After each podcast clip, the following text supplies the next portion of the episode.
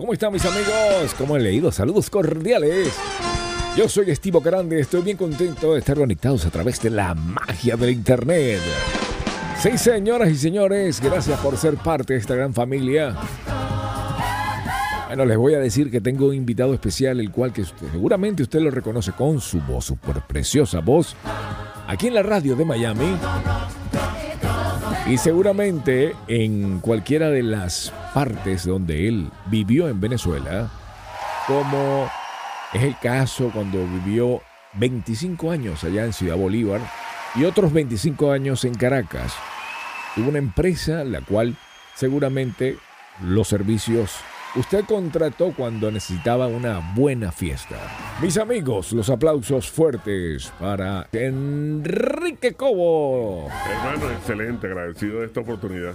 Él es locutor, él tiene podcast porque usted lo puede When you need mealtime inspiration, it's worth shopping Kroger, where you'll find over 30,000 mouth-watering choices that excite your inner foodie. And no matter what tasty choice you make, you'll enjoy our everyday low prices, plus extra ways to save, like digital coupons worth over $600 each week. You can also save up to $1 off per gallon at the pump with fuel points. More savings and more inspiring flavors make shopping Kroger worth it every time. Kroger, fresh for everyone. Fuel restrictions apply.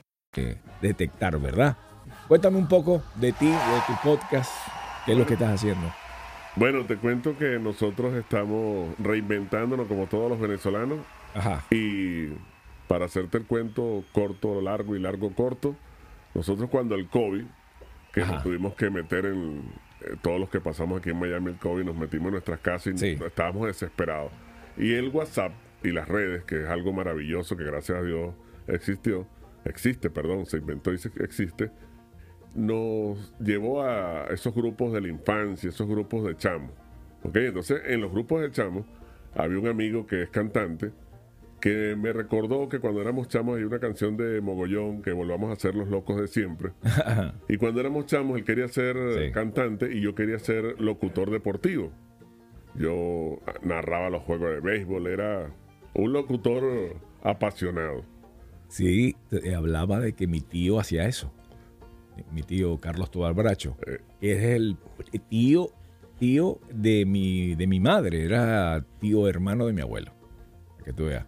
Pero era esa eh, tipo, era como la, especie de competencia de, de, Leo Amado León, ¿te acuerdas? Claro que sí, sí. Pero es que todos esos, todos esos personajes fueron ídolos de nosotros, de los que nos gusta la locución y lo que nos gustaba la locución en el área deportiva, y los imitábamos y jugábamos a que éramos ellos y hacíamos todos los, los tips que ellos nos daban en sus diferentes locuciones. Eh, este, en el periodismo tengo a Nelson Bocaranda, por uno, soy lo que soy, por, bueno, en parte gracias a Nelson. Obviamente que uno hace el curso de locución y tiene que pasar por el proceso de estar trabajando por emisoras de radio eh, gratuita, tú sabes cómo es la, situación. Eh, y sobre todo, si, se practica aquí en los Estados Unidos, imagínate tú allá en Venezuela. Me refiero a estar trabajando eh, empíricamente, gratuitamente, prácticamente por nada. O sea, sí te pagan, pero tan poquito que 15 dólares la hora es un regalo. O sea, estás trabajando gratis. Prácticamente. No, pero es que te cuento algo que en mi caso fue algo distinto, ¿no? Sí. Yo en Venezuela siempre me dediqué a los negocios. Ajá. Cuando ya uno en la edad adulta. Y no tenía tiempo de desarrollar mi pasión, que era la, locución. Y la gente me decía, oye, pero tú tienes voz de locutor y tú animabas y tú haces esto en los eventos. Pero no me da tiempo porque tenía que estar constantemente trabajando. Los que trabajamos en eventos sabemos que esto es un trabajo 100%, 24/7. Entonces, cuando el COVID, ¿verdad? Que, bueno, no ni siquiera cuando el COVID, cuando lamentablemente tuvimos que salir de Venezuela y reinventarnos, porque el venezolano, y es lo que se trata de nuestro podcast, Whatever Miami, de la reinvención de todos los venezolanos día a día. Ajá. Ok, bueno, en el COVID yo me puse a pensar y dije, bueno, Dios mío, toda la vida estuve con una pasión metida en la gaveta porque pendiente de los negocios, pendiente de hacer plata, pendiente de tener bienes. Y esto en verdad, veme ahorita, estoy en una habitación, o sea, estaba en un apartamento, pero en una habitación encerrada por el COVID. Una de las tantas lecciones que nos dio el COVID fue esa, que tienes que hacer lo que te apasiona. Ajá. Y lo que a mí me apasiona es la locución, lo que a mí me apasiona es el podcast, darle consejos a los venezolanos. o sea que ya tú, ya tú habías pensado en el podcast cuando yo te conocí, que te dije, oye, yo hago algo que se llama podcast, deberías de hacerlo. Bueno, ¿Habías pensado o no? Te voy a decir una cosa, Ajá. tú eres corresponsable de. Wherever Miami. Ajá, imagínate. Porque yo, aquí los venezolanos, aquí National Geographic me está buscando porque he matado a todos los tigres de Miami, que hemos Sí, hecho de sí. todo. Los venezolanos se reinventan día a día. Tú agarras a cualquier venezolano y una historia te cuenta completamente distinta de a otra. O sea, son un libro abierto. Ok, entonces yo cuando trabajé en DHL, que fue cuando te conocí, Sí. yo le echaba broma a mis compañeros de trabajo porque yo les decía que yo no entregaba paquetes, entregaba felicidad. ¿Por qué? Porque yo a los clientes, como en Venezuela mis clientes terminaban siendo mis amigos, yo buscaba a los clientes una, una conexión. Entonces yo me acuerdo como si fuese hoy, cuando llegué a esta casa, por cierto, llegué a tu casa, Sí. Y me puse a conversar contigo, porque ese era, ese era mi día a día, conversar con el cliente. Yo no le entregaba el paquete y chao, sino Ajá. que siempre había un intercambio de información. Sí. Bueno, y ahí me empezó a rondar la cuestión, oye, pero el podcast puede ser una alternativa, puede ser algo, y ahí fuimos dándole poco a poco hasta que estamos a- en, estos, en estos momentos. Vi por ahí es que ya lo, lo tienes más o menos organizado. Tienes, ah, primero haces tu libreto, tu script, el guion. O sea, vas trabajando organizado. Sí, ya tenemos varios, perdón, ya tenemos varios libretos ya completamente listos. Hemos hecho varias entrevistas a personas tanto famosas como no famosas, pero para mí todos son una experiencia. Yo siempre le tengo un poquito de respeto a los nombres que te, que te cierran. Por ejemplo, cuando yo comencé con esto llamado venezolanismo, eh, ¿quieres, ¿quieres eh, limpiarte la garganta? Dale, dale, ya cerré. Hazme señas así y yo cierro fácil. Perfecto, disculpa. Yo también. Así aprovecho y lo picamos. Ya, si no, bueno, queda, queda así. En, ah, a mí el, el único detalle de, de, de Whatever to, ah, Miami. Miami, hay un tipo que se llama Whatever Tomorrow. es- por eso me viene en la cabeza. Whatever Tomorrow es un, un youtuber Ok. Muy, muy conocido. Fue, era como el primer youtuber que, no el primero eh, propiamente, pero casi uno de los primeros. Y hacía maldad, se llama Whatever Tomorrow. Ah, O sea, ok. Bueno, no pero sé, una locura de eso. escucha, te cuento algo. Yo siempre he sido admirador de grandes locutores. Ajá. Y entre esos está Valdemaro Martínez, el 8453WM Valdemaro Martínez. Sí. Pero en estos días estaba hablando con un amigo también de la locución.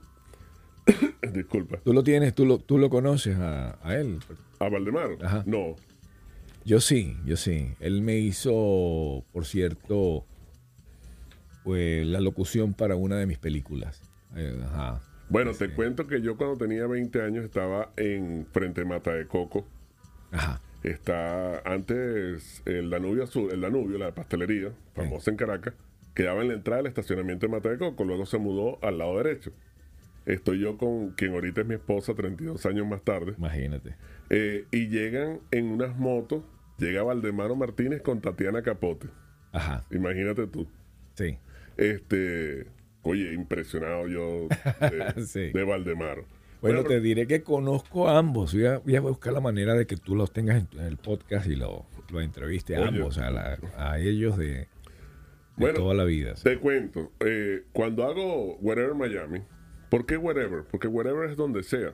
Sí, Entonces Wherever Miami es como una analogía a donde sea Miami, o sea, donde sea que estén los venezolanos, cuenta con nosotros. sí. Y también, este, aparte de que es un como don- donde sea, también es como, ah, whatever, como lo, ah, lo que sea. Eh, exacto. Como lo que sea, no necesariamente donde sea, sino ah, lo que sea. ¿Me Bueno, entiendes? pero- es como un wha- whatever, whatever. Pero ven, estos días estoy hablando con un amigo de-. Que me dice, mira, pero tú has seguido a Valdemaro, has visto cuando... Le digo, no, no aparece en Wikipedia, no aparece Valdemaro. Entonces, tú lo has buscado como WM. Y le digo, sí, lo busqué como WM. Pero me doy cuenta que Wherever Miami también es WM. Entonces, oye, por cierto, que me disculpe Valdemaro, no vaya a pensar que lo, que lo fusilaste. que lo fusilé. Ah, sí. Eso fue una cuestión de casualidad, eso fue hace mucho- muchos años. Estaba haciendo una película y la locución de la película mía la hice yo. Imagínate, soy locutor. Eh, me contratan para hacer la voz de películas. Estoy ahora de director. Por supuesto que voy a utilizarme. Igual que cuando yo salí en la película. ¿Y por qué vas a salir como actor? Yo, porque es mi película, voy a aprovechar. Aunque sea no sea tan fuerte el personaje. E hice la locución, ¿me entiendes? Ese que decía, por ejemplo, eh, tendría que acordarme. Voy a ver si lo consigo mientras tú platicas ahí. Yo, ah, no, porque estoy utilizando eh, eh, como soporte los teléfonos también. Bueno, pero fíjate, a ver si lo consigo por acá. Em, y entonces vino él y me llamó. Me dijo, oye, veo que estás utilizando una cantidad de gente importante. Utilízame. Y yo, ok, déjame cuadrar todo, la, parte del, billetillo, de todo, todo, cuadrarlo para ver cómo está eso. Y es Maro. Y lo cuadramos y lo hicimos. Y lo hicimos. Y quedó muy, muy bonito.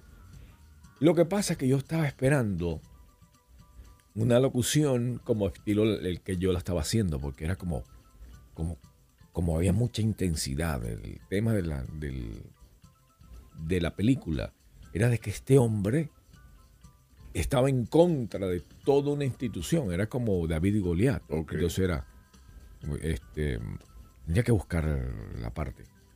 Y en esa locución que era, ellos piensan que, ¿me entiende eso? Él dijo, ellos piensan que, él lo hizo así, ellos piensan que, y yo quería él, ellos piensan que, por decirte algo. No, no, es que te entiendo, te voy a explicar algo que estaba pensando, casualmente estaba en, un, en el podcast. a ver si lo consigo por aquí mientras tú hablas. Ok, en el podcast que estaba montando en estos días, estaba pensando que cada locutor independientemente de su timbre de voz, te genera una sensación. Y estaba pensando en César Miguel Rondón, cuando tú lo escuchas en la mañana, y él te dice, por lo menos, que hay problemas en la franja de Gaza, pero te lo dice de una manera, porque el timbre de voz de César Miguel Rondón es como de paz, como de tranquilo, o sea, como que todo va bien. Entonces cada, cada locutor te, te refleja algo. Sí. Cada voz te da un mensaje. Pero fíjate que yo he estado con muchos locutores que son tan excelentes que te dan timbres de voz diferentes. Sí, sí. O sea, no necesariamente. Mira, para mí uno de los mejores locutores se llama Julio César Palomera.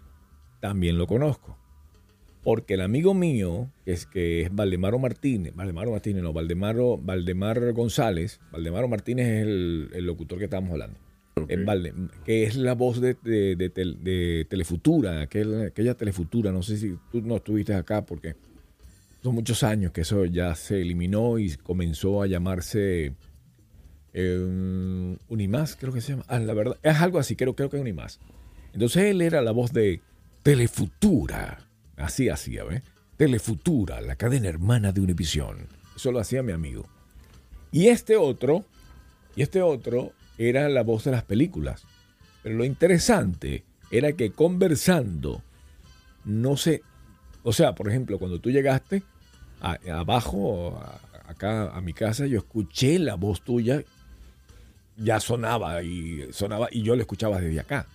Estamos, este es un estudio, y se escuchaba, ¿cómo está? ¿Cómo está? La voz tuya, grueso. Ah, ok.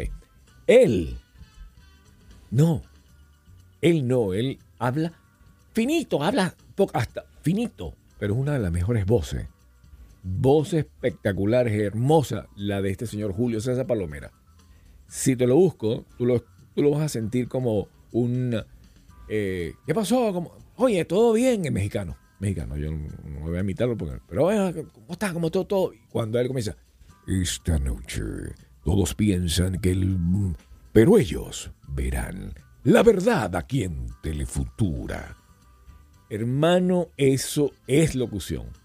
Ahora tú dirás, ay, pero ese falta. ¿Quién te dijo que alguien va a hablar y va a decirle, mi amor, hazme la arepa el día de hoy? Nadie va a hacer eso.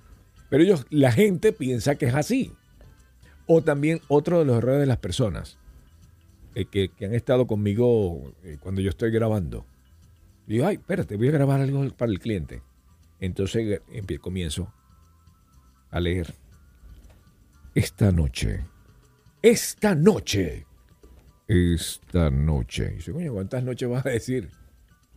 Yo hago las noches necesarias que me exige el cliente. Y ellos lo van a editar. Ellos creen que tú de una sacas la, la, la, la cuestión. No, no, esto de lo que tú dices es completamente cierto, pero porque uno busca, uno es exigente con uno mismo y con su voz. Y entonces tú te escuchas, por lo menos en mi caso, yo me escucho y me escucho y me escucho. Y a veces, de repente en la primera salió como yo lo quería. Y perfecto, esa va. Pero a veces tarda tres, cuatro. Pero no puedes. Si tú lo haces, como, como yo te estoy diciendo porque le, le he trabajado a Univision, le he trabajado a, a un gentío, no te lo aceptan.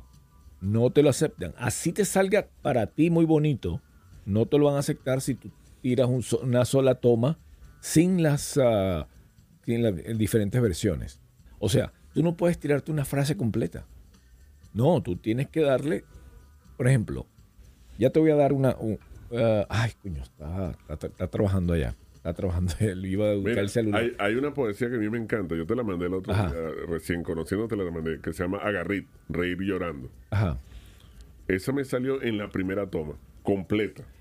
Sí, está bien, pero eso puede ser como que cuando tú estás utilizando una radio, una televisora o una radio en vivo, pero no una locución. Porque cuando tú estás leyendo algo, tú lo tienes que hacer en vivo. No puede haber una segun- segunda toma. Pero si yo te pido a ti que me, me hagas unas voces para acá, para, el, para Bocaranda, el podcast, entonces tú me vas a hacer. Y tú dices, ¿cómo, cómo él lo va a querer? Tú no sabes. Entonces tú empiezas, Bocaranda Podcast. Y de repente, Bocaranda Podcast. Y de repente, Bocaranda. Ya. Y entonces vengo yo y digo, ah, esta es la que voy a tomar. Si, si te das cuenta, No, entonces, no, tienes razón. entonces ellos ahí bu- buscan una arriba, una arriba, otra abajo. Entonces, en las, todas las caídas. Y tú las vas zum- zumbando y ellos toman la decisión cuál. A veces, por ejemplo, yo estaba, de verdad que yo estaba cansadísimo porque venía de trabajo, tenía tres trabajos, brother. Welcome to USA. Sí, entonces estaba, estaba yo cansadísimo de trabajar. Mira, trabajaba con, mi, con mis empresas, con la empresa de camiones. Trabajaba en una empresa donde yo manejaba. Donde yo manejaba. Y trabajaba en la radio como operador, ni siquiera como locutor, como operador. Y estaba todo cansado y después tenía que venir a hacer las voces. Porque en la radio a veces ap- aprovechaba y hacía las voces, pero tenía que fallarme un locutor. Pero si no me fallaban, yo tenía que trabajar acá, a hacer las voces. Cuando te pagan en la locución bien, la hace. Ya tú estás chévere porque, wow, pero te gustaría que fuese así, pero no puedes dejar ninguno de los trabajos. No, lo, lo que pasa es que eh, es duro, no es fácil. Ajá. Pero a veces lo que uno le apasiona pasan 3, 4 horas, estás abajo en el estudio y cuando ves el reloj dices, oye, no es posible que tenga 4 horas aquí Es cierto. haciendo pruebas, haciendo montajes. Sí. Y yo te digo una cosa, a mí particularmente eh, me encanta la música y cuando pongo mi voz con una cortina musical me inspiro y bueno, Te vas, te vas. nadie me para. Sí. Aquí, déjame ver si aquí en la cámara, la, aquí cámara 3. Esto que tengo acá, para las personas que me- nos están escuchando por Spotify o por otra de las, ah, de las plataformas de solamente audio, aquí atrás tengo el tráiler de la película.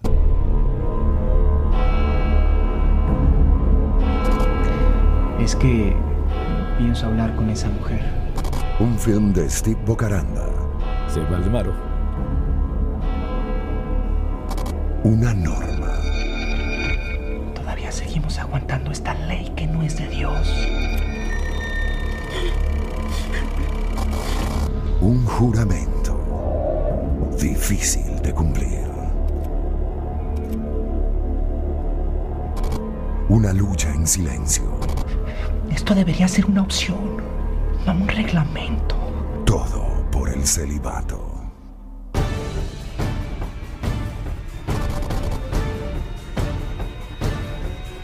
Está endemoniada. Salud, pare la impresión. Necesito insertar algo de emergencia. Detrás de ti. Ahí puedes ver, mira que ahí en la película tengo a Orlando Urdaneta, Víctor Cámara, Eduardo Serrano, a este que está acá, que es Steve Caranda. Ahí, ahí estaba yo con el look tuyo, Ah, con ese look. Míralo, mira, el mismo look tuyo, que es el de la barbita, Ah, ok. tal cual. A este Eduardo Serrano, Bien. Ok, no importa Víctor Cámara, cuál sea la motivación, lo que importa es que me vas a ayudar. Te pido misericordia. Carluca Suárez, un galán, Marisela Buitriago. Esta, esta actriz, no la menciono porque no me recuerdo de ella el nombre, ahorita está preciosa, la muchacha. Este es el primer actor eh, esposo de Marisela Buitriago, William Colmenares. También el primer actor, Benjar Seifert, este ha hecho una cantidad de, novel, de novelas y películas mexicano él. ¿Cuál mujer? La Virgen María. Esa mujer es impresionante. Mexicano también, Roberto Leverman. Ahí está, ve, aquí está. Estivo Caranda, esta chica es ecuatoriana. Esta, esta chica que ven acá es dominicana, ha- hace miles de comerciales. Tú la puedes ver en los comerciales de. En la, televisión, casi todos los comerciales sale ella. Eh, eh, Wendy Regalado. Wendy Regalado, eh, eh, Jaycee Jaycee Cano y otros actores que no me recuerdo el nombre. Este muchachito que Le juro que no diremos nada. Una creyente de Dios. es ella la que vieron acá. Vanessa Nevader.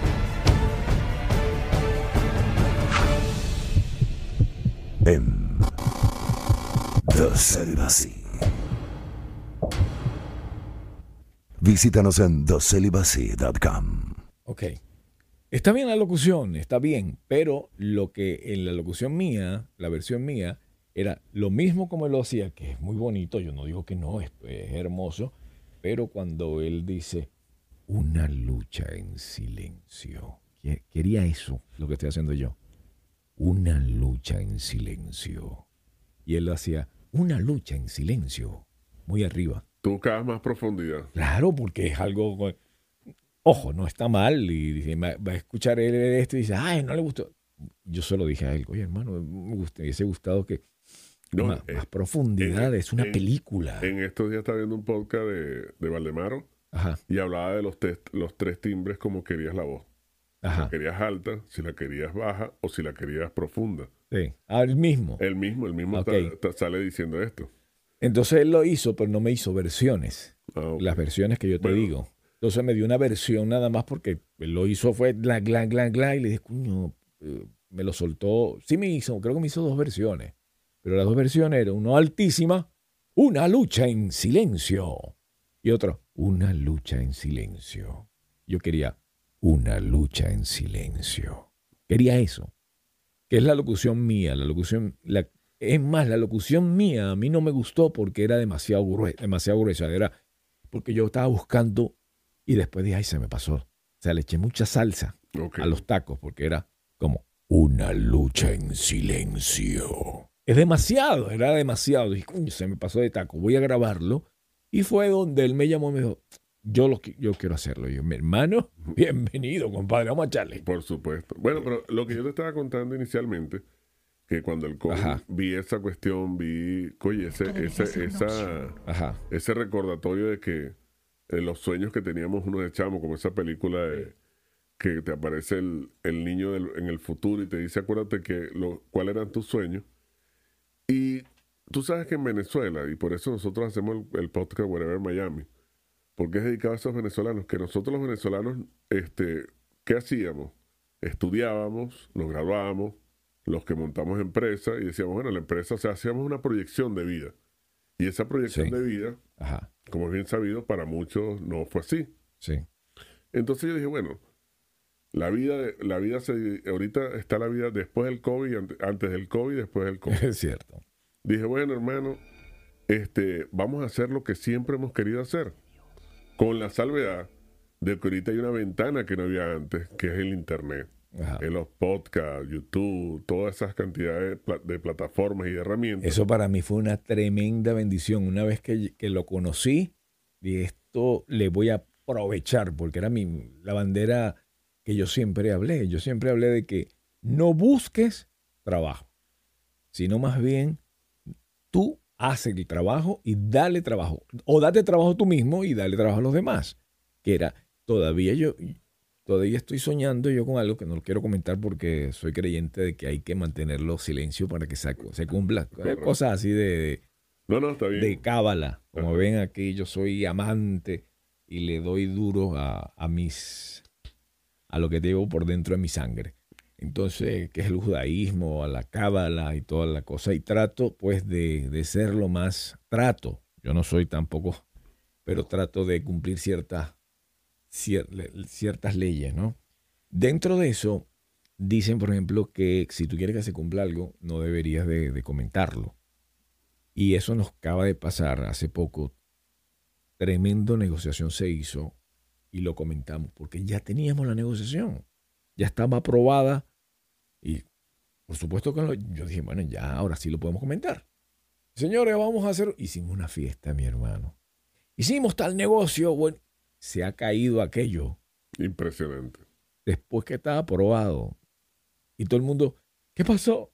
Pues se cayó. Se cayó el, el asunto. Aquí estaba buscando dentro, déjeme ver, la gente que nos está escuchando a través de Spotify, estoy buscando eh, la parte donde hice la locución yo, pero creo que esta es, sin locución. Todo por el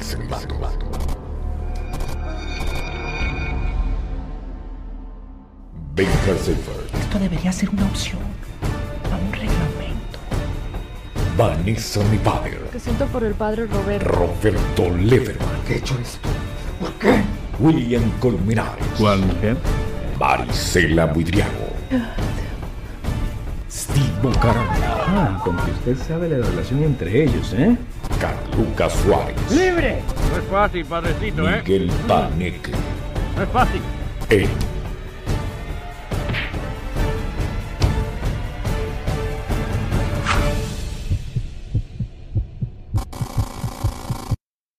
Celibacy. Porque en ese tiempo fue un boom. Salíamos en. Nos dieron la, primera plana en, en revistas como TV y, no- TV y Notas, TV Novelas, que las tengo ya acá. Las tengo guardadas, de, de-. Recuerdo. Porque era un boom todo aquello que estábamos haciendo. Y dentro de la, de la mm, revista nos dieron la, la parte central, donde esta página y esta página. Era súper chévere, súper chévere. Era un ruido fuerte. Nos entrevistó a Tony Dandrade de Univisión, fue allá al, al- donde estamos grabando parte de eso. Fue muy, muy simpático todo lo que estábamos viviendo. Dicen que la avaricia rompe el saco, hermano. Yo estaba marchando bien, estaba perfecto y me llaman nada menos y nada más que el primer actor, Víctor Cámara. Me dice Víctor, mi hermano, yo quiero estar contigo en la película. Yo no tengo nada. Ya es personaje, no tengo personaje para ti. Házmelo. Y yo, coño, te- pero si te pones tú a ti, tengo que meter otro personaje. Y fue donde metí a Desiree Blanco, metí una actriz que ahorita también está haciendo una faja, una cantidad de, comerciales también. No es Wendy Regalado, era otra chica, no me acuerdo, que es colombiana, creo que es, sí, es colombiana. Y, y metí a Víctor, pero para eso duré dos meses escribiendo, hermano. Dos meses escribiendo el, el- guion. Porque hay una facilidad.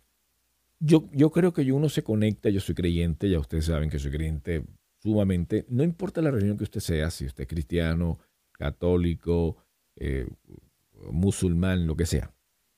Hay una fuerza energética que usted se conecta. Cuando usted se conecta, comienza a recibir aquello.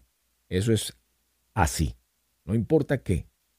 Es como aquel que, que es creyente y sigue las vías del mal y hay una voz que le dice, hey, haz tal cosa y, y es malo. Pero escucha, él escucha esa voz y él le hace caso a esa voz. Que, por ejemplo, aquel que dijo, ¿por qué mataste a tu familia? Es que una voz me lo, me lo dijo. Dios me lo dijo. Y yo siento que era para bien. O sea, nadie las- hace las cosas porque el tipo es malo. Ah, lo voy a hacer porque yo soy un sinvergüenza. O sea, cada, cada quien tiene su óptica de, de lo que pasa. Mi brother, cada, cada religión, cada religión tiene sus, sus seguidores. Seguidores espirituales, seguidores espirituales que quieren que se cumpla lo que tú quieres que se cumpla o inclusive lo que quiere que se cumpla el líder de, Bueno. esa, de esa religión, llámese sexta o lo Bueno, como yo sea. te voy a decir algo al respecto de eso, Dime. una convicción que tengo 100%. Sí. Primero que en estos seis años que tengo aquí en Miami, mi fe en Dios se ha exponenciado enormemente. Sí. Siempre he sido creyente de Dios, siempre La mayoría acá es cristiano. he tenido la locura de que hablo con Dios y Dios me escucha. Yo le digo a mi gente en la radio que le doy un consejo, yo lo hago así y me resulta. Sí. En las mañanas cuando me levanto digo gracias Dios por este día que me estás dando y en la noche le doy gracias a Dios por el día que me dio. Sí. Y se lo doy por adelantado porque Dios es muy grande y Dios puede. Sí. Ahora, cuando hay gente mometana, evangélicos, testigos de Jehová, esa cantidad de religiones, ahí yo siempre digo que yo creo en el Dios de Arjona. Y te explico por qué. En ese Dios que es verbo, no sustantivo, No, sustan- no sustantivo, sí. que es la acción. ¿Ok? Sí. Entonces, cuando tú haces algo, Ajá. independientemente de lo que te diga una voz, tú piensas, o sea, no soy teólogo ni, ni, ni, ni nada por el estilo. Mira eso que hay aquí. Teólogo. Yo soy, yo soy, tengo dos. Eh, Bueno, lo- tú- le- periodista y después. Más, más aún, yo no sé, pero yo lo que digo es lo siguiente, Sí. este, cuando hagas algo y no estés seguro, piensa si Cristo lo hubiese hecho así, o si Dios te lo, si lo estuviese este, eh, apro- a- aprobando. Sí. Estoy de acuerdo, estoy de acuerdo. Yo creo que la gente tiene que, yo, la única gente, y con el respeto a esa gente, que no comparto es el ateo porque es, un, eh, es algo absurdo, que, tú, es, eh, que no crees en, en, en Sí. un Dios. Sí, sí, Póngale el nombre que le pongan. Sobre todo ahorita que estamos con el problema de Israel y, y esos problemas. Tenía un viaje yo a Israel. Imagínate. Tenía el viaje a Israel que salía la semana que viene. y lo estamos posponiendo. Pues imagínate, brother, ya estamos Mira. todos listos. Y- es que por eso yo te hablo de, de- de nosotros los inmigrantes que estamos empezando de nuevo. Que jamás pensamos que estamos haciendo lo que, está, lo que nos tocó hacer. Y le digo, siempre le doy consejo a la gente que si tú eras en tu país médico, ingeniero, abogado, y ahorita estás lavando platos, estás haciendo lo que sea, no te preocupes, tú sigues siendo médico, ingeniero y abogado. Sí, Que nada esto- te va a cambiar. Nada te va a cambiar ese conocimiento que tú tienes. Pero ¿sabes lo que yo viví? Estoy hablando de, en mi caso. El director de cine. Yo cuando me metí en el mundo de la, de los, de la industria de los camiones, jamás eh, me, me- pensé, jamás pensé en que esto iba a pasar. ¿Qué es lo que iba a pasar? Que había una cantidad de gente que ellos viven del puesto que tú tienes. ¿Sí me entiendes? Del puesto que tú tienes. Comen tonterías, para no decir comen basura, como co- comen lo que pica el pollo, como dicen Exacto. por aquí. Sino, yo me metí en los negocios. Yo tampoco pensé en que yo iba a estar haciéndolo. Yo me meter en el negocio y compré cuatro camiones. Vamos, vamos para adelante, va. Y, se- y empecé a trabajar, a, a trabajar, a que trabajaran. En ese tiempo no eran cuatro camiones. Después fue- eso fue después que, primero fue uno. Eso fue después con un socio argentino. Pero estoy hablando de cuando el al principio fue un camión. Y yo dije, voy a poner un chofer y lo metí en FedEx a nivel de OTR, porque e- ese era en ese momento lo que estaba abierto. Llegó la gente de FedEx, me dijo, perfecto, tienes que venirte aquí a Ohio y aquí vas a hacer el curso. Y pero voy a mandarte al chofer. No, yo necesito que tú, como dueño de compañía, tú vengas. Oh, pero yo estaba haciendo una película, hermano. Haciendo en ese momento una película, tenía todos los, todos los actores, todo el, todo el plan, todo listo. Y dije, bueno, voy, hago, ah, me sirve, me voy a relajar, porque para mí era, era como un logro. Era un logro. Yo siempre quería estar en, en- por lo menos vivirlo. Todavía me sorprende, todavía me admiro. toda- yo todavía siento que, que eso es momentáneo y eso lo estoy disfrutando porque eso no soy yo. Es como una vida cuando te dice, yo sé que esto no soy yo y yo sé que... Ejemplo, estás en cuerpo de alguien más y estás con una muñeca, por decirlo eso, quiero decirlo, o estás con el dinero que no es tuyo y estás disfrutando de un sitio donde no es tuyo. Y si tú lo estás pensando, ah, bueno, estás pensando en dinero, vamos a cambiártela, pues. Vamos a cambiártela. No está hablando de plata, no estoy hablando de dinero, estoy hablando de que estás viviendo en una granja y hay animales. Tú eres un tipo de ciudad y sabes que te queda poco tiempo porque te van a regresar a la ciudad y vas a estar en, una, en ese tipo de vida corto, por, una, por un mes o dos meses, qué sé yo. Entonces lo vas a disfrutar. Eso es lo que pasa conmigo. Entonces yo lo que hago es disfrutar de todo aquello, de estar en ese ambiente, de aprenderlo y buscar inclusive lo más difícil. Lo- no, no algo que, que no me dé, sino yo quiero aprender. Yo quiero aprender, quiero, quiero tener el conocimiento, pero nada más para eso. Y es súper simpático porque cuando yo llegué a, Ohio, lo, la americana, eh, que fue buena persona, me dijo, oye, yo necesito, y poco a poco fue metiendo, pero ella lo tenía en su mente, yo no. Yo dije, no, no, esto no, yo solamente voy, hago el curso y listo. Me dice, mira, pues yo necesito que tú ahora te metas en el curso. Dice, no, es que yo no sé manejar. Por eso que te metas con el curso que te enseñen. Y en la nieve, en un tiempo de nieve, un tiempo de... Pero te- tenían todos, ellos tenían todas sus cosas y me empezaron a mostrar, a enseñar eh, americanos. Ahí puro americano allá en Ohio. Y vente para acá, yo decía, pues esto me va a servir para yo aprender más el idioma. Y sobre todo con aquellas palabras técnicas que se usan dentro de la industria, yo quisiera aprender. Y efectivo, vente aquí, vente para acá, vente a la derecha, you have to go here, eh, make it right, and then, uh, por ejemplo, hay unas, unas eh, Modismo. unos, sí, como un slam, exacto, es como un modismo, como un slam para ciertas cosas. Por ejemplo, el Ali Doc, el yo no sé qué, son nombres que, eso hasta ya no se usa, eso se usa solamente en el momento de la enseñanza de la escuela, después ya no. Entonces era el Ali Doc, el yo no sé qué, el, el, el meterlo en paralelo, paralelo. Pero me lo sé en inglés, estoy traduciéndolo. Bueno, la cosa es que eso para mí era fascinante. Y te muerde, brother. Te muerde, te muerde. Es como un, como que te muerde esa cosa y te gusta. Cuando estaba haciendo el curso, eh, te contaba fuera de cámara, fuera de micrófono, para la gente que nos está escuchando. Y si usted nos está escuchando a través de cualquiera de las plataformas de audio, puede ver el, el hermoso rostro de mi invitado. Ahí lo tiene en pantalla. Si usted se va a Spotify, ahora Spotify tiene el sistema de que usted puede escucharnos y puede vernos. Y también lo puede hacer a través de YouTube.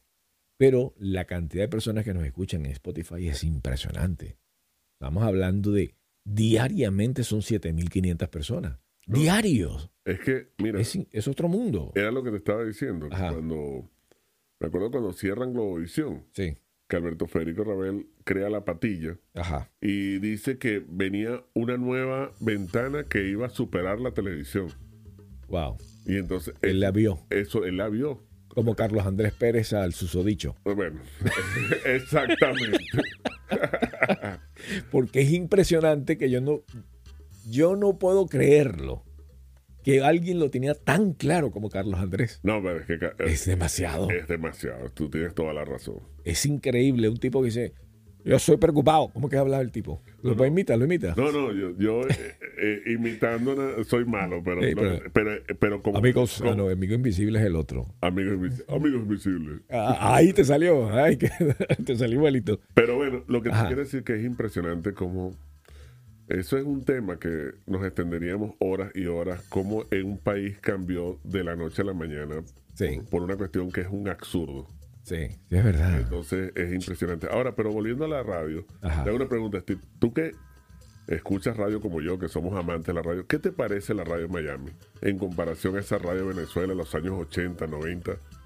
Eh, los comerciales, los locutores. ¿Qué te parece? Eh, ¿Cuál es tu...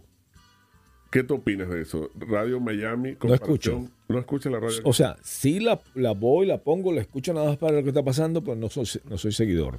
Porque no me gusta. No me gusta a mí la radio. tampoco. A mí me sorprende. Yo soy amante de la radio. Toda Sí. mi vida he sido Ay. amante de la radio. Sí. Y... O sea... Una distorsión total. Es como un juego, es como una caricatura, de, como una burla. Aquel, aquella locución de de, de Venezuela. No sé, no sé ahora, estoy seguro que se ha distorsionado en Venezuela también, porque, porque esto es a nivel mundial. Bueno, te cuento algo. Yo hasta Cuéntame. diciembre de este año que pasó, sí, estuve en la 93.1. ajá. Ajá, cuéntame. Le daba todas las mañanas, a las 7 de la mañana, le daba ánimo a la gente, le daba mensajes para que arrancara su día. Ujú. El 31 de diciembre de este año decidí despedirme, llamé al dueño de la radio Sí, porque no estaba siendo sincero. O sea, particularmente no le veo una salida a mi querido país que amo y adoro y extraño. Ya que se me... Esta- estabas en una radio desde aquí, pero para Venezuela. Desde aquí para Venezuela, la Ok. 93.1, Ah, ok. ¿Para qué, ¿Para qué estado? el Estado Bolívar. Está Bolívar. Ok. Pero le, le daba ánimo a la gente. le- Todos los días. todos los días. Como si estuvieras allá en Venezuela. Exacto. Desde aquí. ¿Ellos sabían que estabas acá? Sí, sí, ellos sabían que estaban acá. Yo le daba tip, le contaba que la gente, que yo quería vivir en el, en el Instagram, no en Miami. Ok. Porque la gente en en Venezuela cree que uno está Ganando dinero como el Instagram, viviendo porcelana porque los filtros son espectaculares. No, lo que, lo que la gente no ve, que antes de yo mostrar que estoy en la playa, que no hice. Ok. Ok. Entonces, la, lo que tú te refieres es que es que el Instagram vende una fantasía. A eso te refieres. No, nosotros mostramos en el Instagram lo que queremos que la gente disfrute con nosotros. Sí, algo falso, te refieres, algo que no es real. Perdón, yo no diría que algo falso, yo diría que Ajá. tú estás todo el día trabajando, ¿verdad? Sí. Y yo llego a, como tú, los dos somos amantes casi de lo mismo, de la radio, y llegamos a nuestro estudio y pasamos imágenes de nuestro estudio. Pero ese estudio costó plata. Sí. Y para hacerlo, eh, en mi caso, por lo menos tuve que hacer eh, cualquier tipo de oficio. Sí. Pero lo que quiero es que la gente disfrute lo que uno puede disfrutar. Ok. Pero a veces se malinterpreta porque dicen, oye, vivir en Estados Unidos es la maravilla. Sí, está, está ganando este tipo un platal, porque mira, mira todo lo que está viviendo, lo, cómo está recibiendo. Es como cuando la gente ve mi carro Exacto. o ve el carro del el otro que tengo. Estamos iguales ahorita nosotros con la garganta del día de hoy. Sí, Cuéntame. Bueno, el- Ah, ¿sabes qué es? Es una famosa arenilla que vino del Sahara, está acá. Hablaron que el ambiente me, me ha sorprendido de que el ambiente bueno, está... yo, yo creo que es la emoción de estar contigo aquí Sí. que me, me pone los nervios a millón. Pero bueno, lo que te decía el Instagram Ajá. es que la gente malinterpreta. No es que tú pones una foto que está en un restaurante para que la gente, mira, ve lo que hago yo. No, yo quiero que disfruten lo que yo disfruto. Porque nadie va a disfrutar que yo estoy cargando unas cajas o haciendo X para poder pagar eso. Tú sabes que eso fue un error que, que yo hice. Ujú. Sí. Bueno, yo he visto cantidad de... Tu carro lo he visto siempre en las redes. ah, sí, el... ¿Pero qué? El Mercedes. Ah, el Mercedes, el Mercedes. Pero no es eso, no es eso a lo que me refiero. Me refiero es antes de... Eh, estaba, vi un- una plaza, vi un gentío que estaba persiguiendo a alguien que se llama Chazán. Eso se lo puse yo. A Chazán se lo puse yo porque él se parece igualito a, a Chazán. Entonces él estaba hablando desde México. Estamos acá desde eh, México, la Ciudad de México, y él hablaba en diferentes partes. Y el, el tipo idéntico a Chazán, ese es el, el, calvo, El, el, genio. genio. Igualito, Se igualito. se nos cayó la cédula. Sí, se cayó la cédula. Entonces, pero a mí me parecía súper simpático que se parecía tanto a Chazán. Entonces, déjame hacerte el opening. Como, como trabajé siempre en, tel- en televisión, yo le hice el opening, esto, le hice la voz. Chazán, the master of the track. Lo, lo hice, se lo di. Y el tipo estaba fascinado, entonces él me llama padrino. Yo tengo varios ahijados. Entre eso está él, Chazán, tengo también a- al venezolano Tracker, que ahorita no, no está haciendo eso, él se, se alejó totalmente, pero él, él aprendió, tiene mucho conocimiento de la industria. Él es cómico, él es actor cómico, muy bueno. Creo que es, toca cuatro, toca em, guitarra. Coño, yo no he visto tanto talento junto, hermano. La esposa de él es modelo, una modelo hermosa venezolana que hace, im- imita acentos. Y de repente ella dice, no ve María, pues que yo soy colombiana, pues. Y yo te dice, pero ¿cómo? ay, perdón, yo pensé que tú eras ven- venezolana, porque yo le preguntaba, ay, mire, que me engañó. Y de pronto, no, después te sale con el concha leval y te dice, no, hombre, era jugando. Pero lo imita muy bien, o de repente sale con, como boricua o como cubana, pero lo hace, oye, caballero, tú sabes que cuando yo llegué hace poquito y me vine en una balsa, pero idéntico, hermano, pero una capacidad para imitar los acentos. Pero bueno, la- el asunto es, con, que- que te- con respecto a, a- a- a esto del chazán, que yo le decía las, las voces a, a ellos. Yo tenía, yo decía, yo voy a hacer eso. Porque vi el nicho, el- ese nicho, que está bastante grande, nicho del, del truck, Ok. y no tenía nada. Decía, wow, voy a aprovechar que tengo que estar en, en Ohio y hago grabaciones y eso hice, hermano. Entonces, yo tenía que hacer películas, tenía que regresar a Miami a hacer películas. ¿Y cómo hacía si yo necesitaba tener bastante material? Grababa 10 videos diarios. Tenía un editor en, en en México, tenía un editor en, en Perú, peruano, y el mexicano era un mexicano, el de México era un mexicano, no un venezolano, no, no, no. Y, y también tenía un venezolano en Ciudad Bolívar. Esos eran mis editores, que seguramente están escuchando. Entonces, estaba inmediatamente grababa y se lo mandaba. Cada quien los tenía trabajando, editándole, pagándole. No era gratis, era pagándole. Y comenzaba y los colocaba, los colocaba, los colocaba. Pero me vendí la imagen de ser el director de cine, aquel que me, daban portada, ahora como el trailero, el camionero. Cuando era el director de cine. Entonces comencé a vender una imagen que no era yo. Porque tú no eres, tú no eres lo que eres, sino lo que vendes que eres. Está medio confuso, pero es así. O sea, tú puedes ser el mejor eh, cirujano. Por ejemplo, mi, mi hermano que es cirujano, se quiere venir para acá. Dice, no, yo, tengo, yo hago lo que tengo que hacer, porque mi hermano es, es, es médico y como médico cirujano empiezan a hablar como médico. Eso es así. Tú eres la profesión que eres. Y de repente él, él de ser, ¡eh, pa, ¿cómo está? Acá, todo loco, ya, eh", ahora soy, espera, me gradué, soy médico. De la graduación, del momento de la graduación para acá, ya está listo. Ya pasó el chip. Pasó el chip. Pasó un año, pasó dos años, se empezó a seguir estudiando, se volvió cirujano plástico, ahora opera senos y todo.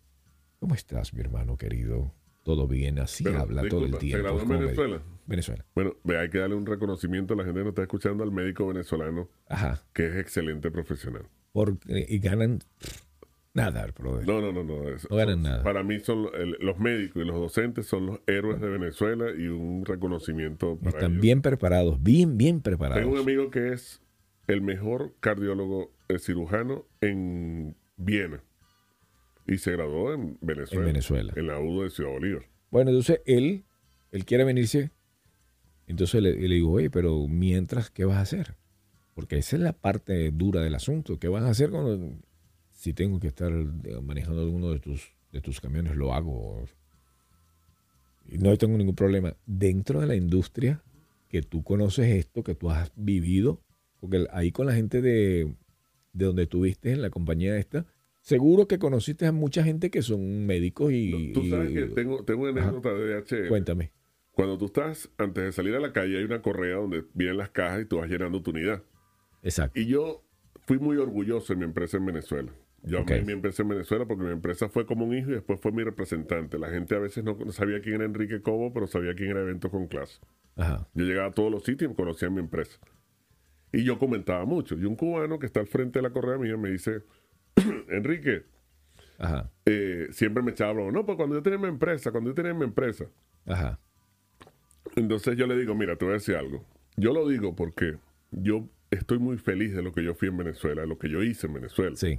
Y él me dice, no, Enrique, me dio esta reflexión y se la recomiendo a todos los venezolanos. A ver.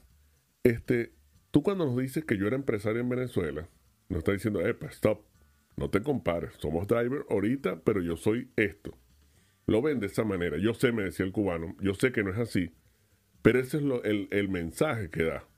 Y me pareció muy cierto lo que decía él, porque es como que... Repíteme eso porque me quedé en el, en el asunto. Dijiste. Yo le decía siempre, no, porque mi empresa, mi empresa, mi empresa, porque yo amaba mi empresa. Mi empresa era como todos los que te- hacíamos, que teníamos algo en Venezuela, algún oficio, Sí. profesión, etcétera.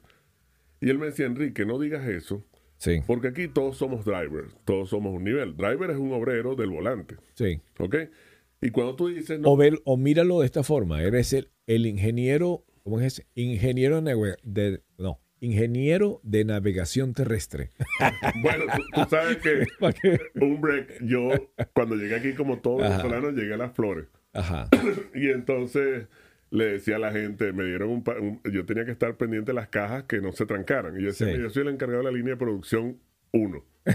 Suena lo que te decía- espectacular. lo que me decía él era que Ajá. el mensaje que uno da es que, para no te compares, yo soy ahorita estoy de driver, pero yo soy esto. Y él me decía, Sí. tú sabes que no es así. Yo sé que no es así, me decía él. Pero eso es lo que da. Pero, es- pero la verdad es que es así, es así. Ah, I know, eh, yo sé, pero Ajá. este, tú sabes que el venezolano, yo le digo en mis podcasts que el venezolano es venezolano youtuber, pero no de youtuber la, la plataforma, sino yo tuve. En Venezuela yo tuve esto, yo tuve esto, yo tuve esto. Entonces es cómico Yo porque tuve. Tú todo el mundo que entrevista, porque tú y que yo hemos tenido que entrevistar a, a gente, en Venezuela tenían cuatro casas, piscina, eran dueños de Benevisión y aquí están caleteando. Es verdad. Entonces, es este, es, un aprendizaje. El venezolano es emprendedor.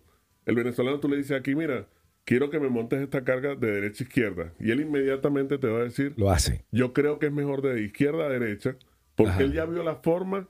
En ese momento tú le estás dando Ah, sí, entiendo lo que dices. Él vio la forma de hacerlo mejor. Ese Sí. es el venezolano. Sí. Pero también el venezolano este, no se programó para salir de su país, la mayoría, sino que le entró de sorpresa.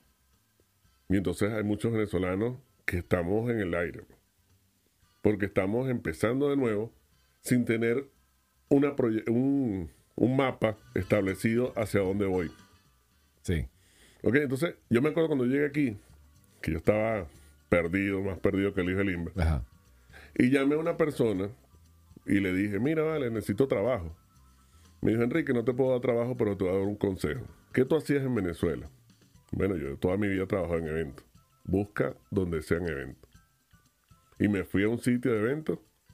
El tipo me dijo, te va a pagar 10 dólares y cuando aprendas te va a pagar 15. Ay, Dios. Le dije, oye, mira, págame 15 porque yo esto lo sé. El tipo después, meses después me dijo, mira, cuando tú me dijiste eso, yo pensé que era mentira. No, uno sabe porque uno trabajó en esto. Ajá. Aunque todos los días aprendes algo nuevo. Sí. Y uno de los aprendizajes, y perdona que, te, que me encadene, es que yo me acuerdo que yo mis empleados en Venezuela, si el sueldo era, por decirte, 10 dólares la hora, yo le pagaba 15. Ajá. Yo les decía, yo los invito a que vayan a los demás festejos y pregunten. Pero eso sí, en el evento, a mí no me importa a nadie, les decía así de forma grosera. Y era duro en el evento, era, no, no era, o sea, te trataba, si tú te equivocabas, te formaba un líder ante todo el mundo. Bueno, estando aquí, trabajando con una persona que no sabía nada de, eventos, me formó un lío. El, tu, ah, tu jefe en ese Mi entonces. jefe aquí en un cubano, por cierto. Y yo me quedé tranquilo, aguanté. Y él me dijo después, oye Enrique, disculpa. Le dije, no hermano, gracias. Y se lo extrañó, gracias ¿por qué? Me está dando una lección impresionante. Eso se llama karma y dharma. Yo a mis empleados les formaba lío en los eventos porque pensaba que porque les pagaba más Tenía tenía el derecho. el derecho. Era algo que no, no era por eso, pero era porque yo el cliente era lo primero y yo estaba Sí. enfocado en eso. No te das Pero no cuenta. es así. sí. Cuando trabajé en DHL, tuve un jefe que me- yo le decía, yo necesito trabajar, pero necesito plata. Me decía, Enrique, ¿me puedes hacer el favor de llevar estas cajas? Y yo a mis empleados me acuerdo que ellos me decían, yo le decía, mira, monta en esa silla. Y me decía un empleado de chistoso, mira, por favor, ¿qué? Yo le decía, bueno, los favores no se pagan. Si quieres, no te, te digo por favor y no te pago. Cuando este señor me dijo, por favor, lleva estas cajas, me di cuenta del error y de la magia de esa palabra, por favor. Cierto. Entonces uno está aprendiendo todos los días aquí en este país. Qué lindo, qué lindo. Tremenda enseñanza. Porque la mayoría de, de lo que hemos tenido negocio hemos cometido errores. Yo cometí uno de los, de los errores era de que quería que, que, que diera sola la, la, la rueda, esté dando vueltas sola. no quería empujarla, no quería estar allí, yo solamente quería que rodara sola. Entonces, cuando solté a los camiones y pues agarré un- uno de los empleados, mira que me llamaba hasta cualquier hora, estaba dormido a las 3 de la mañana. Aló, mira que estoy en esto. Mira, que-". él quería que le resolviera un problema que él estaba por allá en, en Michigan, por decir algo. Y él no encontraba el DAC 9 o 91. Entonces, si tú no lo consigues, oye, ¿cuál es lo que tienes que hacer? Ir a buscarla en la oficina, llegar a la oficina y decir, ¿qué caramba, dónde está este DAC, este, este, esta puerta? ¿Cómo tú me vas a decir a mí que yo tengo que buscar y llamar a las 3 de la mañana? Entonces, eso a mí me pegaba mucho, que él me exigiera tanto. Entonces pero ahora yo aprendí que sí. Ojo, yo no soy de molestar. No me gusta, pero, pero sí, sí, sí es necesario que, que no te sientas solo en esto. eh, ¿me- ¿Te das cuenta? Si al hombre está dándole por allá, te está dando ganancia, te está dando, te está pagando la renta, te está pagando la comida. Lo mínimo que tú puedes hacer es déjame averiguar dónde caramba está el 91S para que tú puedas hacer. Y, pero como yo también tenía trabajo en la radio acá y estaba cansado y tenía que trabajar en la mañana, levantarme tan de madrugada para ir a estar en la radio, en ese momento se me había vencido el, el permiso de trabajo. Mira cómo es la vida, papá. Sí, sí, es duro. Se me venció el, el permiso de trabajo, no podía ni siquiera tocar un, eh, el camión ni cerca, porque al vencerse el permiso de trabajo me quitaron a mí la licencia. A quitarme a mí la licencia tenía que agarrar una bicicleta eléctrica, me montaba y me iba a la radio. Encadenaba esa bicicleta que me costaba 1.500 dólares, la bicicleta esa que son caras, la ataba para que no me la robaran y me iba a la, a la emisora a trabajar por 15 pesos la hora. Eso era nada, hermano. Nada. De ahí tenía que hacer las voces. A veces hacía las voces ahí en la radio. Si, no me, si me fallaba un locutor o si no tenía que llegar aquí haciendo la locución. Pero estaba el hombre llamado, estaba en la, en la radio con el jefe de la radio, que eran, me trataron malísimo, malísimo, malísimo. Mire, yo estuve trabajando para, para venezolanos, que trabajarle a venezolanos en Venezuela en aquella época es duro, porque a ellos no les importa que tú seas periodista, ni que tengas un título, eso no le importa. Ellos te, pueden, te pueden llamar periodista porque no, no dejas, o sea, tu nombre se aparta y te llaman, mira, periodista, ven acá. Un- el nombre de lo que hace. Periodista, ven acá. Yo necesito que tú me hables de esto, así, así, asado. Tácata. Ok. Y era, ok, señor. Está bien. Y era tan robótico el asunto en Venezuela, tan duro, ta- tan fuerte, pero por lo menos no fue tan duro como acá. Aquí estos brasileros, brasileños, ay que no quiero porque si ven esto, brasileños, yo, ah bueno, había dos venezolanos, el director general fue un venezolano, ok, los demás eran brasileños. Hermano, el infierno. Tú quieres ver el infierno en la tierra, no voy a decir la emisora trabaja para esa emisora. Si tú quieres ver, te van, vas a decir estoy en el infierno. Eso sí, cuando tú llegas a aquel edificio tan grande, tan hermoso, pero bello, bello, bello, aquel edificio, aquellas, todo limpio, todo hermoso, tuvieras todo mármol, una cosa bellísima, te subes a aquella, aquella, aquella radio, una hermosura. Las cabinas, brother, la cabina todo hermoso. Lo único que yo noté que tenían micrófonos es eh, CM7. Cuando digo, qué locura. Un CM7, un micrófono que... A ver, aquí lo tengo aquí, por cierto, acá. Eh, es, ese micrófono, eso es de juguete, bro. Eso, primero vale 300 pesos. No es por lo que vale, es que no es, no es como este. No es como esta, esto que está por acá, el, el Newman. No es lo Es- que capta. eh, no, es, es otra cosa, es una, no me gusta, pues no es tan profesional. Y aquel sonido, entonces no podía hacer locuciones ahí de la radio. Entonces tenía que con- llevarme mi micrófono cuando no había locución, conectarlo y era bien complicado porque no me dejaban hacerlo. Eh, Era, era, era muy duro, no, no me dejaban. ¿Y sabes qué tenía que hacer todas las mañanas, mi, mi hermano querido? Tenía que limpiar. Eh, todas las noches tenía que agarrar y limpiar. En las noches, cuando ya cerraba. Y cuando se iba el, el otro pro- operador, porque era un simple operador, se supone que yo era locutor. Sí era locutor, pero él también era locutor. Pero era, era una cosa en contra de nosotros, hermano. Del pobre muchacho. el- el- él ahorita está en, en Fort Lauderdale haciendo, afilando cuchillos, eh, afilando las tijeras desde su casa. Pero ese tipo tiene un talento impresionante. Eh, Es Pe- triste eso que se pierde el Pero, talento. pero lo mataron ellos. Bueno, te, Ellos lo mataron. te cuento algo. Yo fui a una radio que tampoco a decir el nombre porque sería poco ético. Ajá. Este, y le tocó la puerta, sale el director de la radio. Digo, mira, yo quiero trabajar aquí, aunque sea limpiando cables, pero yo quiero trabajar en esta radio. Me entrevistó, me dijo, sí, mira, vamos a darte una unidad móvil para que empieces a trabajar. Ok, dale. Este, Yo empiezo a buscar los clientes. Dice, no, no, pero tienes que pa- firmarme un contrato de exclusividad que si cuando salgas de la radio, no puedes trabajar para otra radio durante dos años. Aguara. Le dije, gracias.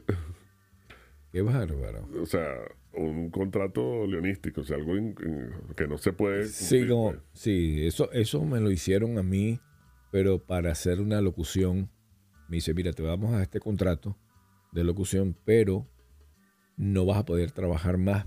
O sea, vas a hacer locución, pero no para, para este tipo de, de producto. Y se lo hicieron a un amigo mío que murió, que por cierto, siento que, que gran parte de mi carrera como locutor se lo debo a este hombre, es un hombre de Honduras, tremendo locutor y a ver si me viene el nombre de, él. A ver si me viene, porque no tengo tanto tiempo que, que- que uno no, no- no platica de él. Él hacía todos los fines de semana comerciales de- del curso de inglés. Usted vino a los Estados Unidos a triunfar. Así hablaba. De verdad, yo lo puedo imitar, lo puedo imitar idéntico. El tipo, usted vino a a este país a triunfar. Así que, ¿qué espera para comprar el curso que lo va a llevar a otro nivel? Era el curso hecho de él, que era la competencia de inglés sin barreras. Y llegó inglés sin barreras, le dice, este, Mario, Mario, Mario López se llama el tipo.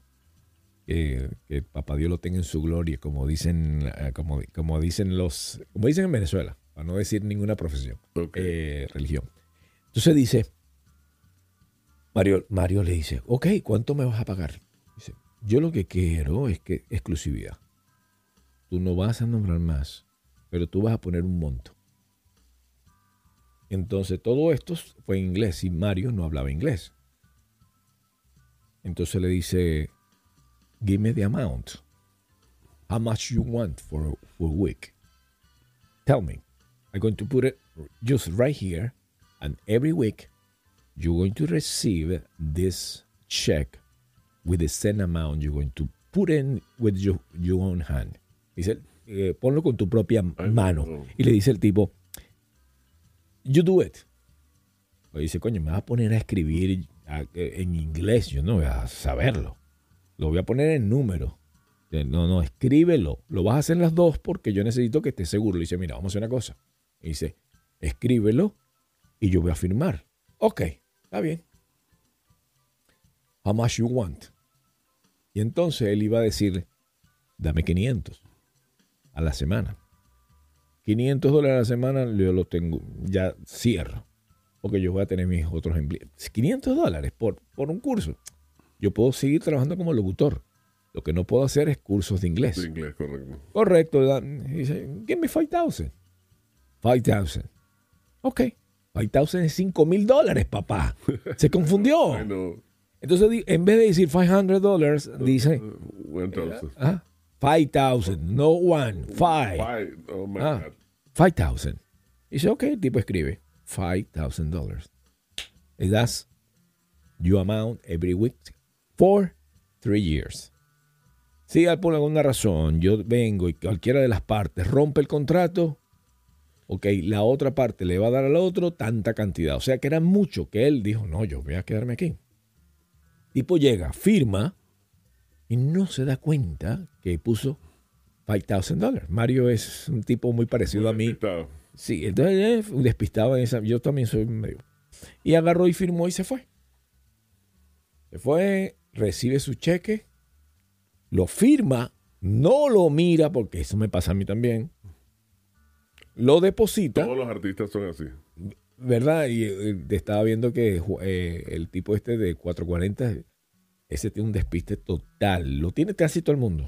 No, no, no, no, todos los artistas, eso está, eso está como que una, eh, eh, una regla mnemotécnica. Todo artista Sí. tiene que tener quien la administre porque no, la parte eh, material no tiene que ver con ella. Ah, mira, fíjate. Entonces, oye, efectivo, brother. El tipo llega, se met- mete su cheque y le dice a la mujer, mira, la mujer le pide, oye, dame dinero para este. Pero tienes que esperar porque estoy es una locución que me paguen. Y dice, bueno, lo que recibí un cheque. Y dice, bueno, para esta gente lo que me dio fue un poquito, no, no 500 dólares, no, no me va a alcanzar para, para lo que tú dices. Vamos, déjame buscar a ver que yo creo que me pagaron 100 dólares. Déjame buscar en el, En el estado de cuenta. el estado de cuenta. Va al estado de cuenta. En ese tiempo no existía el, iPhone, la cosa esta, y se mete en el, en el internet. ¡Wala! Y él ve aquel monto y dice, coño, ¿pero qué es esto? ¿Qué pasó aquí? ¿Qué pasó aquí? Y va y se da cuenta de que tiene un contrato y lo busca, son 5 mil dólares. Ahí donde él me llama a contratarme. Ah, bueno. Entonces me llama, mira, quiero que tú seas, ellos me prohibieron a que yo haga esto, pero yo quiero que tú lo hagas. Y me vas a hacer mi curso de inglés y vas a hacer lo mismo y yo te voy a apoyar y tú tienes que imitarme. Tú tienes que ser el Mario López, pero tienes que hacerlo con el mismo acento y todo y la cosa. Yo, claro, Mario, lo que tú digas, es un muchachito. Dale, ponlo con, dale. Y entonces empezaba. No, ahora súbelo aquí. Usted vino a este país a triunfar. ¿Usted qué espera? Porque usted vino aquí con el propósito de ayudar a sus seres queridos. Llame al teléfono que aparece en pantalla. Operadores en español están esperando por su llamada. Y si usted es una de las primeras personas en comunicarse con nosotros, recibirá totalmente gratis el curso de inglés para los que quieren aprender en este país. Y vaina, el tipo era un- no, excelente. El voy tipo era un te- te voy a- monstruo. Te voy a decir algo. Este, yo en verdad no quiero hablar mal de los comerciales de aquí, pero cada vez que yo escucho un comercial de radio aquí, añoro los comerciales de Venezuela porque yo no sé dónde están los publicistas de Venezuela que se fueron de Venezuela. Los invito a Miami porque aquí tienen campo. Mira, es lo que pasa es que no solamente en Miami, en Bueno, todas partes. Te digo donde lo he podido observar. Es en todas partes. En Los Ángeles, California, tú veías los comerciales y lo que a- la mayoría son los mismos dueños. No ponen a profesionales. En Venezuela, contratas a un actor, contratas a un locutor. Y, y una, y una, una empresa de publicidad es la que te hace el comercial. Exacto. Y una empresa de publicidad que es un tipo que escribe el guion. Y te dice como cuándo días puede resultar, que estudió la emisora, cuál es el de tal a tal edad lo escuchan. Bueno, aquí no. Aquí sale el tipo que es dueño de la empresa y te dice, bueno, que para descanse este hombre. Creo que murieron ambos, el padre e hijos, pero eran muy famosos. Ok. Si lo que no te venda mi padre, te lo vendo yo, porque aquí lo que importa es el cash. Súper simpático el tipo haciéndolo, pero y él- era así. Y por ahí después salió Rana Furniture, ¿no te acuerdas? No. De Rana Furniture, que era un tipo bailando de rana. Este juego de cuarto puede ser tuyo por solo 49 al mes. Y este juego de sala también por tan solo 49 al mes. Llévatelo, me lo llevo por 49. Visítanos en ranafurniture.com. Aquí el comercial que yo me aprendí es el 305-264-9636. Ajá, sí, sí. My Cosmetic Surgery. And single to remember 305-264-9636. 305-264-9636. Señoras y señores, gracias por ser parte de esta gran familia. Ya hemos conocido un poco de, de todo, de Whatever Miami. Háblame un poco entonces cómo hace la gente para comunicarse o verse. Bueno, o mira, ver. por los momentos estamos en el Instagram nada más, wherever piso bajo Miami. Ok. Ya estamos a punto, ya cuestión de días. De Les el- prometo, le voy a explicar a él cómo hacer para que salga el podcast hoy. Hoy. Te voy a explicar, en serio. Lo vas a hacer hoy. Y vas a tener tu podcast hoy en el aire. Así que búsquelo en Spotify. Ándalo- con Spotify es la plataforma que te lo llevo para todas partes. Exacto. Así que vamos a comenzar. Yo te voy a explicar cómo para que lo tengas hoy. Es súper fácil. Bueno, despídete. Ahí están las cámaras, son tuyas. Bueno, mi gente, gracias por esta oportunidad. Mira, sueños cumplidos, ¿vale? Aquí en el programa de Bocaranda. Y como yo siempre le digo a mi gente, lo mejor está por venir. Así que muchas gracias. Bueno, recuerden que si se quieren portar mal, pues recuerde que hay, hay ciertas em, cositas espirituales que podrían después per- perjudicarte y perseguirte. Así que piénsalo bien antes de ser infiel, antes de robarte aquello. Que nadie me está viendo, pero cuidado, porque hay un Papa Dios que está, mira, viendo. Cuidado que hay cosas espirituales más de lo que tú te imaginas. Mis amigos, vayan con Dios y recuerden que estamos con ustedes a través de Bocaranda Radio. Vayan con Dios y sean grandes de corazón.